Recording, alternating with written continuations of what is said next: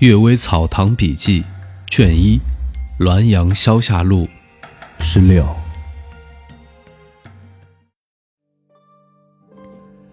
百年女鬼。据光禄大夫陈风雅说，康熙年间，浙江枫泾有一位太学生在别墅中读书，见草丛中有一片石，已断裂薄石，上面有数十字，偶然有一两句完整的句子。看来好似一位夭折女子的石碑。这位太学生向来好事，估计妖女之墓就在附近，于是就常常在残碑上陈设一些茶点，而起注一些猥亵之词。大约过了一年多，见到一位漂亮的女子独自在菜洼间走，她手中拿着一枝野花，对着太学生嫣然一笑。太学生。走到他的身旁，以眉目挑逗传情。女子引着太学生来到篱笆后的灌木丛中，就站住了，两眼直愣愣地看着太学生，似略有所思。忽然，他自己打自己的脸，并说：“一百多年来，心像古井一样，却被这放荡小子勾引动心。”于是不住地顿脚，倏然不见了。这才知道他就是这墓中之鬼。蔡继时撰修说：“古语说盖棺定论，从这件事可知，盖棺也难定论啊。这本是贞洁的鬼魂，还因一念之差，几乎失去他原来的操守。”朱熹有诗说：“世上无如人遇险，几人到此悟平生。”确实如此呀。哑鬼。王举人金英说，江宁有一个书生住宿在老家的废园里。一天夜晚，月色明亮，有个艳丽的女子在他窗前偷看，知道不是鬼就是狐，但因爱她姣好美丽，也不害怕。书生招呼让她进入室内，这个女子就温柔多情地主动亲近。但是始终没有一句话，问他也不回答，只是含笑，流转目光看着他，像这样有一个多月，不知道是什么缘故。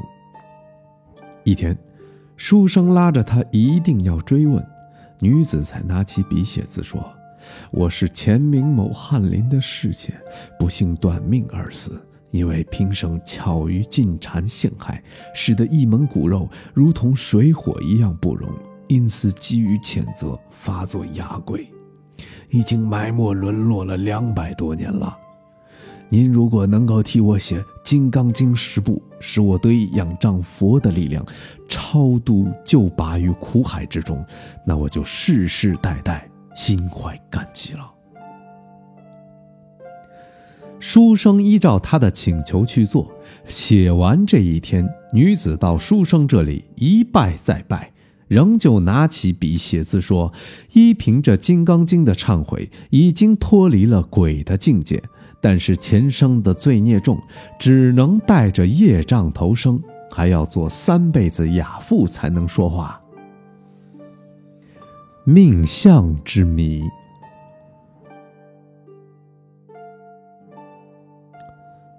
克先生任工部侍郎时，说以前住在富阳县的乡下。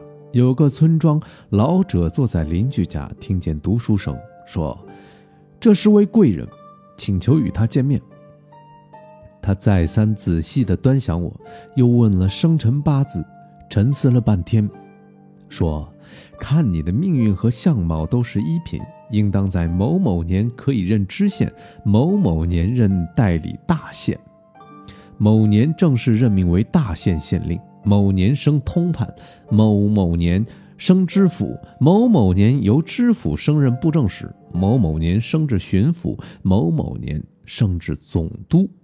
望您好好爱惜自己，到时候你会知道我的话没错。后来再也没看见过这个老人，他的话也没应验。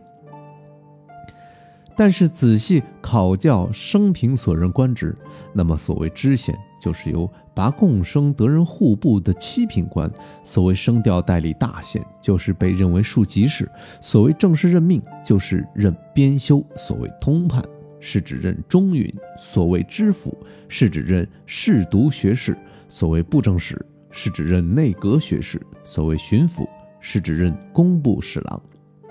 这些官职品级俸禄都相符合，任职时间也相符。不同的是，村叟说的是地方官，而我所任的是京官。说起来，他的话应验又不应验，不应验又应验，只是不知道他说的总督相应将人什么。后来，董文克在这一年里升任礼部尚书，和总督的品级也相符了。